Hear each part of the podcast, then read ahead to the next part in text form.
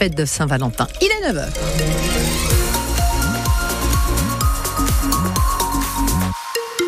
Les infos du pain. Ça circule comment, Karine? Ah, Ça circule un peu mal autour d'Annecy, à Mété, à Crangevrier. Vous avez euh, du mal à rentrer dans la ville. On fera un point complet à la fin de votre journal. Heureusement, il fait beau.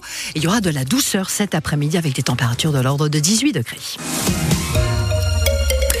de voyageurs sous la menace d'une grève SNCF ce week-end. Ouais, pour le deuxième week-end des vacances d'hiver, Sudrail et la CGT Cheminot ont déposé un préavis à partir de vendredi jusqu'à dimanche en pleine vacances des Parisiens.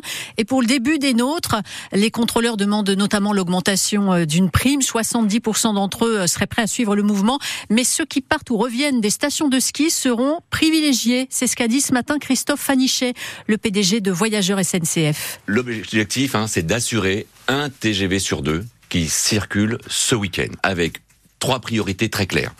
On va faire partir le maximum de trains à la neige. L'objectif, c'est d'assurer les départs à la neige et les retours à la neige. Et là-dessus, je suis confiant. La deuxième priorité. Alors attendez, si les gens partent à la montagne, juste d'abord, si les gens partent à la montagne, il y aura a priori euh, tous les trains, c'est ce que vous êtes en train de nous dire? C'est ce que je dis et on est confiant pour que euh, ceux qui partent à la neige et ceux surtout qui sont partis à la neige la semaine dernière, il faut qu'ils puissent revenir. Hmm. La deuxième priorité que j'ai fixée, c'est il faut qu'il y ait autant de Ouigo que d'Inouï. Et enfin, les enfants, c'est euh, Junior et compagnie, eh bien, j'espère que la quasi-totalité des enfants pourront partir grâce à notre service. Christophe Fanichet, le PDG de Voyageurs SNCF, hein, au micro de France Info ce matin. 62 résidents d'un centre de vacances de Saint-Jean d'Arve évacués hier en fin d'après-midi après une intoxication au monoxyde de carbone. Le cuisinier du centre a été transporté en urgence absolue à l'hôpital de Lyon. C'est une plaque de cuisson défectueuse qui aurait provoqué l'intoxication. 36 autres personnes sont plus légèrement touchées et hospitalisées à Chambéry et Saint-Jean-de-Maurienne. Une autre intoxication au monoxyde de carbone à Pézène-en-Croix hier soir dans un chalet. 16 personnes ont été évacuées. Quatre adultes et quatre enfants ont été transportés vers l'hôpital de Bourg-Saint-Maurice pour des examens de contrôle. Et puis à Méribel, la mairie a relogé 23 personnes après l'incendie euh, qui s'est déclaré dans un immeuble hier soir aux alentours de 19h30. Une cycliste hospitalisée après avoir été fauchée par une voiture à Annecy hier matin. Il était environ 7h moins le quart. Ça s'est passé au niveau de la place du Général de Gaulle. La conductrice a pris la fuite. La police a lancé un appel à témoins pour la retrouver. Elle serait âgée entre 50 et 60 ans. Elle conduisait une voiture de marque Mini Cooper et de couleur noire. La présidente du Grand Annecy visée par euh, trois plaintes, euh, trois plaintes de, salariés de l'agglomération. Plainte pour harcèlement moral déposée hier auprès de la procureure d'Annecy. Les questions de management toxique. Dans un communiqué, l'intéressé riposte, hein, Frédéric Lardet annonce, dénonce une cabale, un mélange des genres, ce qui selon elle relève du conflit purement politique. Information que vous lirez sur francebleu.fr.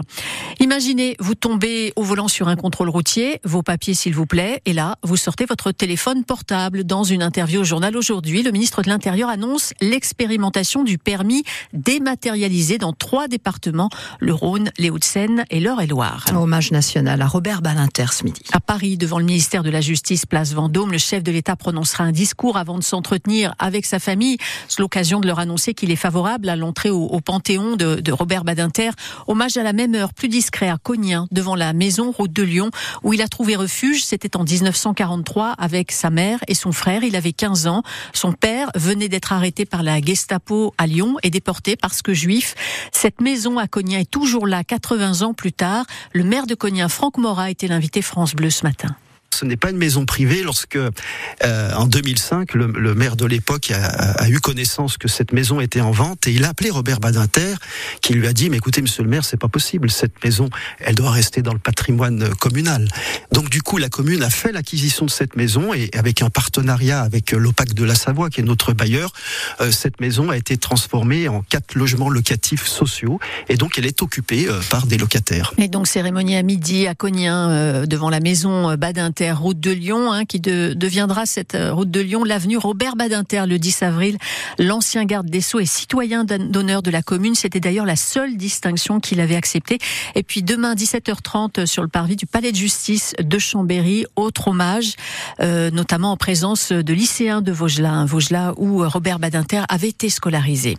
Quatrième médaille en quatre jours pour Julia Simon au mondiaux de biathlon en République tchèque, mais cette fois c'est en bronze sur le 15 km en individuel, pas d'or. Julia Simon a raté une balle hein, qui lui vaut une pénalité et donc cette troisième place. Aujourd'hui, ce sont les hommes qui courent le 20 km individuel. Quentin Fillon-Maillet lancera les hostilités. Il y a trois autres Français engagés Émilien Jacquelin, Éric Perrault et Fabien Claude.